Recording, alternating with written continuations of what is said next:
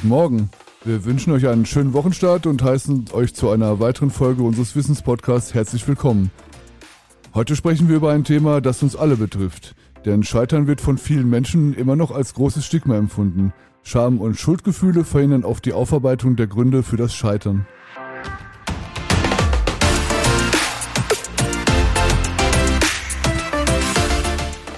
Dabei wird oft außen vor gelassen, dass Hinfallen und Wiederaufstehen einzigartige Chancen für die eigene Entwicklung bieten. Wir haben Claudia Felder-Fallmann zu uns eingeladen, um mit ihr über den Mut zum Scheitern zu sprechen. Viel Spaß beim Zuhören. Wir freuen uns auf eure Kommentare. Mit Julia Römer und Jan Lever. Hallo Claudia, schön, dass du heute wieder bei uns bist. Wir wollen uns heute über ein Thema unterhalten, was viele Menschen als unangenehm empfinden – und verschweigen, nämlich das Scheitern. Wie bist du darauf gekommen, dich mit genau diesem Thema zu beschäftigen? Danke für die Einladung, Jan. Freut mich, dass ich wieder da sein darf. Das letzte Mal haben wir ja über Homeoffice gesprochen und über Selbstfürsorge. Und da schließt das heutige Thema ja gut an. Dieses Thema, das, wie gehe ich mit meinen Fehlern um? Wie gehe ich denn überhaupt auch mit Scheitern um? Und mich begleitet das Thema tatsächlich schon sehr, sehr lange ich habe schon im Studium, oder vielleicht habe ich ja das Studium deswegen angefangen, weil mich das irrsinnig interessiert hat, was Menschen dahin bringt, dass sie auch schwierige Situationen gut überstehen. Diese Faszination, und ich habe immer schon Menschen gesucht, die irgendwie anders waren, weil mich das so interessiert haben, wie tun denn die? Und was steckt da dahinter? Und ich gestehe, ich habe, glaube ich, das Studium auch begonnen, ähm, so ein bisschen in der, dem Wunsch einer Selbstoptimierung. Bin nicht sehr fehlertolerant gewesen, als Junger und habe mir das erarbeitet, wie ich mit meinen Fehlern und mit meinen Schwächen umgehe. Als Student habe ich nur gedacht, die kann ich alle ausmerzen. Hast du in deiner Arbeit äh, sowas wie einen Prototypen gefunden von Menschen, die besser mit äh, Fehlern oder mit Scheitern umgehen können? Gibt es sowas? Was schon sichtbar worden ist in vielen Studien und deswegen ist es auch jetzt so ein wichtiges Thema, ist so, es gibt einige Faktoren, die hilfreich sind, damit man auch mit schwierigen Situationen gut umgehen kann. Ob man die jetzt selbst hingeführt hat oder ob die von außen gekommen sind, ist da nachrangig, beziehungsweise hat es dann so in der oder bei der Stärke dessen, was hilft, spielt es dann eine Rolle. Das ist ein bisschen abkommen, was ich da sage. Ich meine so das Thema Resilienz, diese ähm, Faktoren, die helfen, dass Menschen auch in schwierigen Situationen wieder weitergehen können. Hm, da gibt es ja sogar ein, einzelne Disziplinen, die sich mit äh, Resilienz beschäftigen. Ich habe jetzt schon in der Kammer auch einige Veranstaltungen dazu gesehen. Das heißt, man kann halt sich diese Geschichten auch draufpacken und lernen, nehme ich mal stark an. Man kann einige Faktoren daraus lernen. Es gibt die Untersuchungen zur Resilienz schon relativ lang. Mittlerweile ist es interessanterweise so, dass das Resilienzmodell in unterschiedliche Disziplinen auch übersetzt wird aber in der Psychologie wird es auch schon länger beforscht, was sind denn Faktoren, die uns auch stark halten und vielleicht noch, sogar noch stärker herausgehen lassen aus schwierigen Situationen. Genau das war dann auch der Ausgangspunkt letztes Jahr im Frühling, wieso ich mich sehr, sehr intensiv angefangen habe, während Corona mit dem Thema Scheitern zu beschäftigen, weil ja auch da viele Menschen gescheitert sind. Sind viele nicht nur gestolpert, sondern manche auch ähm, mussten ihre Existenz verändern. Scheitern wird in unserer Gesellschaft oft ähm, gar nicht akzeptiert. Für uns zählt nur Erfolg und Leistung. Warum ist es denn so wichtig oder sollte man trotzdem über das Scheitern sprechen können? Ich habe jetzt gerade gelesen, ein Fehler, der nicht erkannt wird, potenziert sich um das Zehnfache. Oha. Das heißt, umso früher ich einen Fehler erkenne, umso früher äh, kann ich etwas tun und umso billiger wird die Behebung des Fehlers. Vielleicht erinnert ihr euch nur, 2012 ist die Costa Concordia einen Felsen aufgelaufen. Und das Ganze war dann hochdramatisch. Es sind sogar ein bisschen über 30 Personen verstorben bei dem Ganzen. Und man hat in der Folge herausgefunden, dass das unter anderem, dieser dramatische Ausgang damit zusammenhängt, dass der Fehler verschwiegen wurde. Also die sind aufgelaufen und die Passagiere wurden erst eine Dreiviertelstunde später informiert, dass, dass sie leck gelaufen sind und wurden erst dann an Bord geholt. Hätte man den Fehler sofort kommuniziert, wären die Leute sofort an Deck gekommen, hätten ihn, es wäre die Panik nicht so groß gewesen, es wäre die Zeitnot nicht so groß gewesen, weil das Schiff ist ja dann sehr rasch gesunken. Und noch dazu hat man die Küstenwache vertröstet und erst eine dreiviertel Stunde später auch der Küstenwache eingestanden, das schaffen wir jetzt nicht mehr. Also da ist wirklich viel passiert innerhalb einer Zeitspanne, wo man auch viel unternehmen hätte können, hätte man diesen Fehler eingestanden. Und wenn wir uns anschauen, bei großen Scheitern, bei großen dramatischen Fehlern, auch im eigenen Leben, hat sich dann oft es schon äh, vorbereitet, hat es schon einen Vorlauf gegeben, hat es schon Anzeichen gegeben, über die man drüber gegangen ist, weil man sich vielleicht geschaumt hat oder aus ganz anderen Gründen. Aber es ist ja oft schwierig, einmal den Fehler selbst zu erkennen als Fehler. Ja, unter anderem auch deswegen, weil viele Menschen dazu neigen, in einen schnellen Aktionismus zu gehen. Tun wir schnell was, damit der Fehler weg ist. Das verschlimmbessern dann. Das verschlimmbessert, genau, das ist ein schönes Wort. Und zweite häufige Tendenz ist, such mal einen Schuldigen. Also schnell mal einen Sündenbock, dann haben wir das Thema auf den Schultern von jemandem und dann ist das Thema ja eigentlich auch vom Tisch, weil dann haben wir das eh wen umgehängt. Ja, wir machen heute Sammelbegriffe. Versch Verschlimmbessern und Sündenbock haben wir schon mal schauen, was noch alles so zustande kommt. es ist ja so, dass gerade durch Fehler entstehen ja ganz tolle Sachen. Man erinnere sich ans Post-it. Das ist ja ein und für sich ein Produkt, das völlig schief gegangen ist was dann zum Verkaufsschlager geworden ist. Hätte man sich dem überhaupt nicht gewidmet, sondern hätte nur geschaut, wie man das besser machen kann, dann wäre dieses Produkt heute nicht am Markt. Also es wären auch Produkte dadurch, dass ich mich hinsetze und schaue, was kann ich besser machen. Ja, die Coca-Cola ist da, glaube ich, auch ein gutes Beispiel für, weil ich glaube, der Mensch wollte ein Medikament gegen genau, Kopfschmerzen genau, erfinden Medizin, und hat ja. dann halt eine Cola erfunden. Ohne Post-it wäre dein Leben eh nicht so gut, oder? Nein, ich brauche die wirklich. Miss Post-it. Äh, du hast gerade schon erwähnt, und das spricht eigentlich schon zur nächsten Frage, die ich dir eigentlich stellen wollte. Äh, jedem Schlechten wohnt auch was Gutes inne, sagt man immer so. Ähm, welchen Nutzen kann man aus dem eigenen Scheitern ziehen, außer dass man Post-its und Coca-Cola erfindet? Man kann auf jeden Fall unglaublich viel lernen. Das ist, glaube ich, so der größte Gewinn daraus, Potenziale zu heben. Ich glaube, es ist sehr individuell ganz unterschiedlich, welche Potenziale das man heben kann. Ich spreche sogar teilweise von Schätzen, die man da heben kann. Zwar persönliche Schätze, ähm, in Produktschätze zu entdecken, dieses Produkt so weit zu entwickeln, dass es einzigartig wird. Das ist natürlich bei einer Dienstleistung, finde ich, ein unumgäng eine unumgängliche Sache, dass man ständig sich dessen bewusst ist, was ist, sind denn die Fehler und vielleicht macht es das ja dann auch genau der Fehler besonders.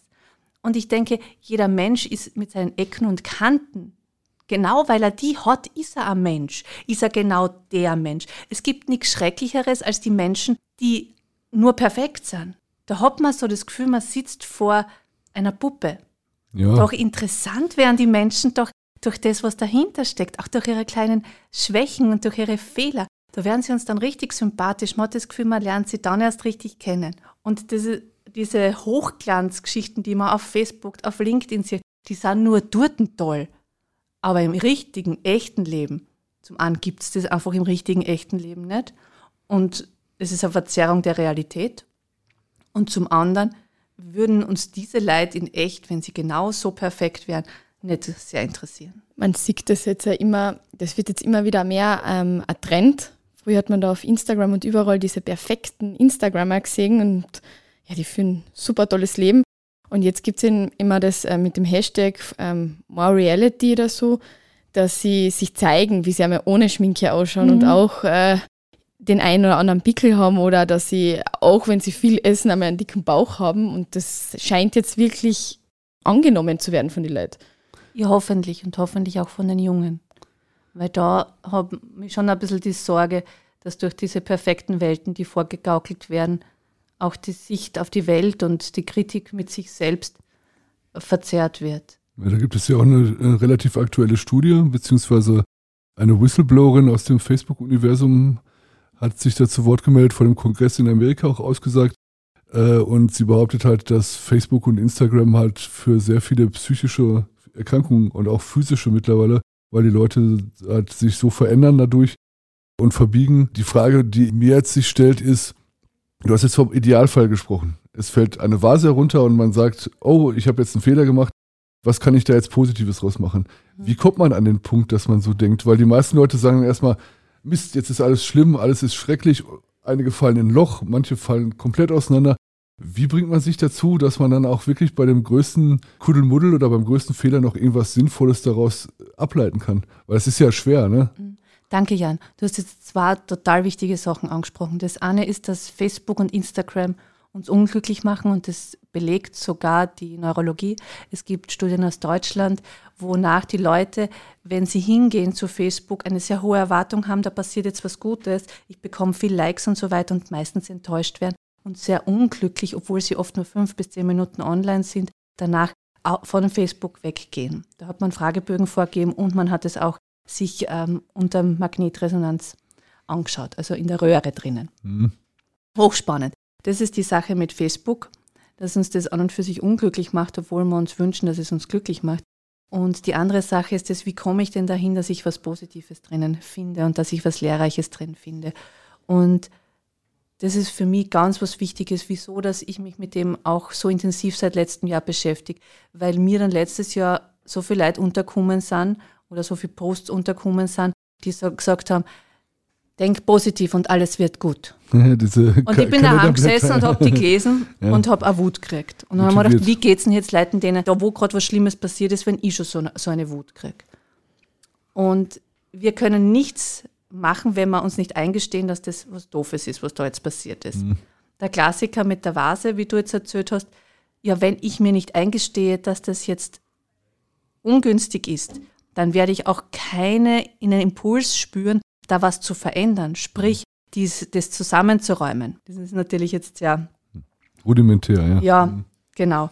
Oder auch das nächste Mal besser Acht zu geben. Interessanterweise ähm, auch gerade gelesen, nur 15 Prozent der Fehler, sagt das Qualitätsmanagement, sind auf Menschen zurückzugehen. 85 Prozent auf das System. Dabei spricht man so gerne von menschlichem Versagen, wenn irgendwie ja. mal wieder ein Schiff sinkt oder ähnliche Geschichten. Genau, menschliches ja. Versagen tatsächlich aber ganz oft ein Systemfehler. Ähm, in der Produktion erlebe ich es ganz oft, wo dann tatsächlich in dem Moment ein Mensch einen Fehler macht. Aber man hätte das verhindern können, wenn man etwas anders gemacht hätte im, im Aufbau. Wir bleiben noch kurz bei Facebook, weil es ein sehr interessantes Thema ist. Oder nehmen wir Instagram mit dazu. Es ist halt eine Scheinwelt, die da gebaut mhm. wird, die auch eigentlich keine Fehler zulässt. Erstaunlicherweise ist es aber so, wenn dann mal Fehler passieren, fällt dann halt die ganze Meute über diesen Menschen her, der diesen Fehler auf Facebook oder Instagram gemacht hat. Das heißt, eine Lernkurve, was Fehler angeht, gibt es ja gar nicht. Ich komme irgendwann zu der Denke und sage, ich darf auf Facebook, Instagram, auf so Social Media überhaupt gar keine Fehler machen, sonst werde ich zerfleischt. Das heißt, diese Kurve, ich lerne was aus meinem Scheitern, die gibt es gar nicht, ne? Außer dass man lernt, nie wieder was zu posten. Also Schuldigensuche führt natürlich zu keinen Verbesserungen. Die führt nur zu unglücklichen Menschen. Und ähm, zu deiner Frage, was kann ich denn tun, damit ich scheitern, damit ich zu diesem, ich sehe es positiv, ich habe einen Lernerfolg. Und vielleicht darf ich da unseren Podcast ins Feld ja, führen, gerne, den gerne. wir machen. Wir machen ja die Mutmacherinnen mhm. und da erzählen Unternehmer und Unternehmerinnen davon, wie sie mal gescheitert sind oder wie sie einen großen Fehler in ihrem Unternehmertum gemacht haben. Und da sieht man auch, wie viele Wege aus dieser, diesen Löchern, in die sie gestürzt sind und von diesem Stolpern hin zu einem stolzen, aufrechten Gang, wie viele Wege da führen. Und bei keinem, umso einschneidender es war, umso weniger schnell ist es gegangen. Bei keinem ist es von heute auf morgen gegangen, dass er das positiv hat sehen können. Wir haben in einem der letzten Interviews, und das wird wahrscheinlich erst im neuen Jahr ausgestrahlt von uns, haben wir mit einer Trainerin gesprochen. Und die hat ein Feedback bekommen, aus äh, dem äh, Hörerinnenkreis und hat dann sehr zum Nachdenken angefangen. Und das hat sie sehr getroffen. Und dann habe ich gesagt, ja, was hast du dann getan? Und sie hat das erzählt, wie sie dann das positiv betrachtet hat. Sage ich, und wie lange hast du dazu gebraucht? Und das ist ein ganz ein wichtiger Faktor. Von heute auf morgen, das geht nicht. Wir dürfen mit uns geduldig sein. Wir dürfen uns das eingestehen, wir dürfen den Emotionen, auch den negativen Emotionen Raum geben. Emotionen haben eine wichtige menschliche Funktion. Wut treibt uns an, sie gibt uns Energie. Mhm. Traurigkeit hilft uns dabei, Dinge loslassen zu können. Wenn wir diese Emotionen aussparen, dann, dann haben wir diese Hilfskräfte in uns nicht, die uns dann auch wieder weitermachen lassen. Und wenn etwas beendet ist oder wir einen Fehler machen und dadurch etwas verlieren, dann darf man traurig und wütend sein. Es wäre sogar eigenartig, wenn man es dann nicht wäre. Ja, das kann man sich eingestehen, da kann man geduldig mit sich sein und Wenn man das dann auch gut für sich leben kann, kann man dann auch wieder das Positive finden. Wichtig ist, dass man dort drinnen dann nicht verharrt.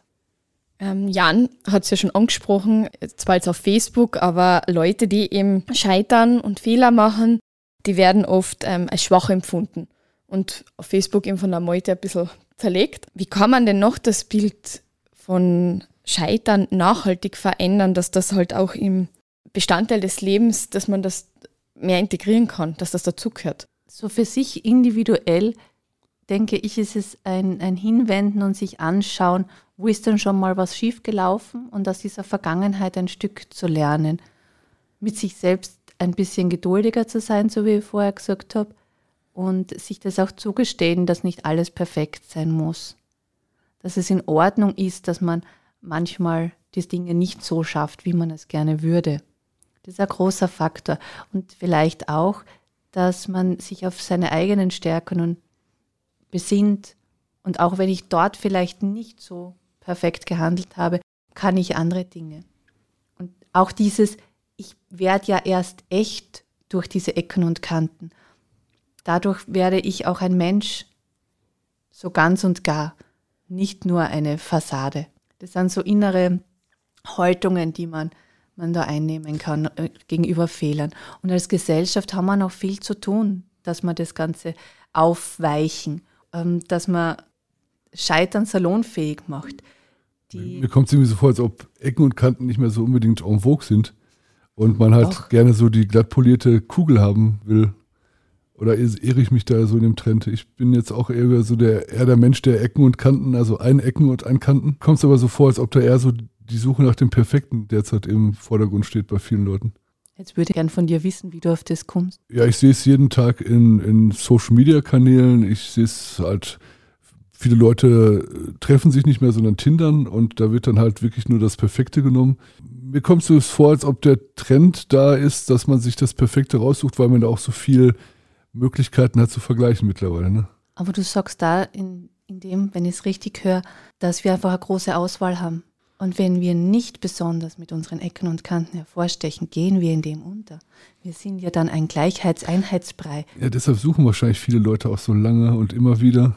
Was schon auch zu bedenken ist, wir Menschen wollen dazugehören. Und eine unserer größten Ängste, die wir haben, ist von der Gesellschaft ausgeschlossen zu werden. Wenn wir das bedenken, ist klar, dass wir uns nicht bloßstellen wollen vor anderen. Sie könnten uns zurückweisen. Meistens ist aber ganz was anderes der Fall. Und viele, die, die scheitern oder wo was Schlimmes passiert, erzählen, dass sie nicht nur in sich viele Dinge entdeckt haben, sondern sie haben auch erkannt, wer denn jetzt die echten Freunde sind. Mhm. Und wer nur die sind, die man mögen, weil man, keine Ahnung, bekannt ist oder weil man schön ist oder weil man was weiß ich ist, sondern die, die auch die Ecken und Kanten mögen. Und die Facebook-Freunde, ich weiß nicht, wie viel das ihr befreundet seid auf Facebook, aber ich bin mit ziemlich vielen mittlerweile befreundet und nicht alle davon kennen mich so richtig in echt und 3D. Die sehen vielleicht auch Hochglanz. Mhm. Das weiß ich nicht, was bei denen ankommt. Aber die, was mich in Wirklichkeit und echt kennen, die wissen, ich habe ziemlich viele Ecken und Kanten. Und das macht mich aber auch zu dem, der ich bin. Mhm. Auch zu dem Profi, den ich bin in meinen Bereichen. Wir haben gerade schon kurz über deinen Podcast gesprochen, den du machst. Wir werden den, euch den gerne verlinken in unserer Short Story in unserem Podcast. Welche Ziele verfolgst du mit diesem Podcast und was genau kann man in deinem Podcast hören? Unser Podcast ist entstanden in Corona. Ich habe damals das Interview gegeben zum Thema Resilienz und der Georg und die haben gesagt, war eigentlich, es ist schrecklich.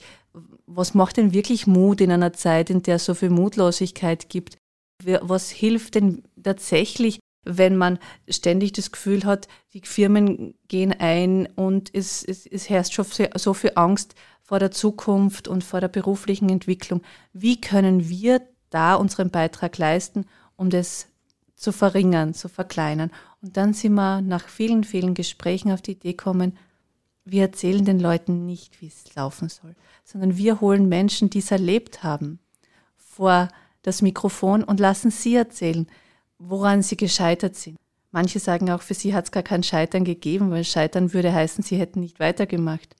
Und jetzt hat jeder irgendwie mit irgendwas weitergemacht. Und sie erzählen auch, wie sie danach, nach diesem Stolpern, nach diesem Hinfall, wieder herausgefunden haben, was ihnen geholfen hat. Und jeder gibt unseren Hörern, unseren Hörerinnen eine Botschaft mit aus dem, was sie gelernt haben daraus.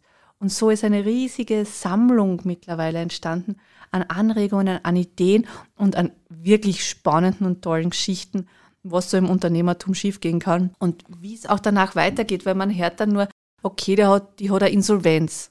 Aber was für menschlich, was da menschlich dahinter steckt und was es dann auch braucht, dass man dann da wieder rauskommt aus diesem Loch, das erzählen sie bei uns. Und das macht es hochspannend.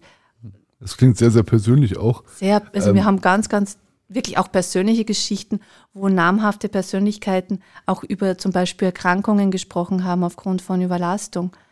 Wie schafft ihr es dann, dass den, den Zugang zu den Leuten beko zu bekommen und dass sie wirklich über so ein intimes Thema wie ihre, ihr eigenes Scheitern sprechen? Ihr müsst ja quasi so eine, so eine Wohl Wohlfühloase bei euch aufgebaart haben, weil ansonsten tauen die Leute ja wahrscheinlich eher nicht auf, ne? Ja. Hm. Also wir haben den perfekten Gastgeber, den Georg Brandenburg, der, der wirklich ähm, einen tollen Rahmen dem Ganzen gibt. Und interessanterweise, wenn wir die Leute ansprechen, sie finden es so wichtig. Dass sie, und sie geben auch gerne ihre Erfahrung weiter, damit andere was lernen können. Wir haben wirklich, die, also wir, wir hätten nie gedacht, dass so persönliche Geschichten kommen. Es freut uns irrsinnig, dass uns dieses Vertrauen geschenkt wird. Manche haben auch Sorge, gerade bei den persönlichen Geschichten. Wir gehen vielleicht zu tief, gerade weil ich ja Psychologin bin. Und dann sage ich immer, na, wir gehen so tief, wie ihr wollt. Mhm. Und ähm, das hört man in den Podcasts auch, dass dieses, diese Sicherheit da ist. Die Leute fühlen sich sicher und erzählen auch dementsprechend offen von sich. Und Man hört es, ja. Also ich kann es aus eigener Erfahrung sagen, es ist ein sehr faszinierender Podcast. Zumal ähm, es wahrscheinlich sehr viele Leute gibt, die jetzt so das erste Mal so richtig über offen über ihre Scheitern sprechen, schätze ich mal. So als Art Coming Out. Äh, kann ich nur weiterempfehlen. Wie gesagt, wir werden das in unserer ähm, Zollbeschreibung äh, kurz verlinken, damit ihr dann gleich bei, nachdem ihr uns gehört habt, da weiterhören könnt. Scheitern, äh, also da Scheitern oft stigmatisiert wird, ähm, wächst auch die Angst davor. Kannst du dir vorstellen, dass die Angst vor dem Scheitern auch Mut zum Risiko und damit die Chancen auf neue Ideen beeinflusst? Absolut. Und zwar leider zum Negativen, wie sich so ein bisschen logisch abfolgern lassen. Wenn man Angst hat, dann zieht man sich ja tendenziell eher zurück oder macht irgendwas eher Unkluges. Und ähm, man geht auf jeden Fall kein gewolltes Risiko ein. Und das ist schade. Ich glaube, dass viele Chancen vertan werden und dass vieles noch zu entdecken ist, wenn man sich dieses Risiko auch hm, annimmt. Und ich habe gerade gestern mit einem Unternehmer gesprochen, der hat seinen sehr lukrativen und sehr sicheren ähm, Job, auch in der Selbstständigkeit und seine Tätigkeit in der Selbstständigkeit beendet, weil es für ihn so nicht mehr gepasst hat und weil er einen neuen Sinn gefunden hat. Also dieses Risiko, eine Risiko-Nutzen-Abwägung geht oft voraus wenn man etwas sich traut. Und die Angst steht diesem Mut oft entgegen. Und ich rede auch immer wieder mit Leuten, die sagen, na, ich würde mir das nie trauen. Da gehen große, große Chancen verloren. Und ich denke, diese, dieser Nutzen, der kann eben auch mit Sinn übersetzt werden. Wenn ich in dem, was ich tue, großen Sinn sehe, bin ich eher bereit, auch hohen Mut aufzubringen, um das anzugehen.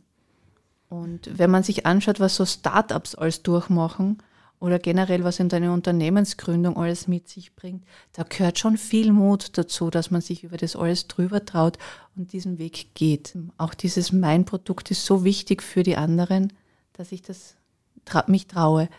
Und ich möchte ja auch appellieren, traut euch es einmal auszuprobieren.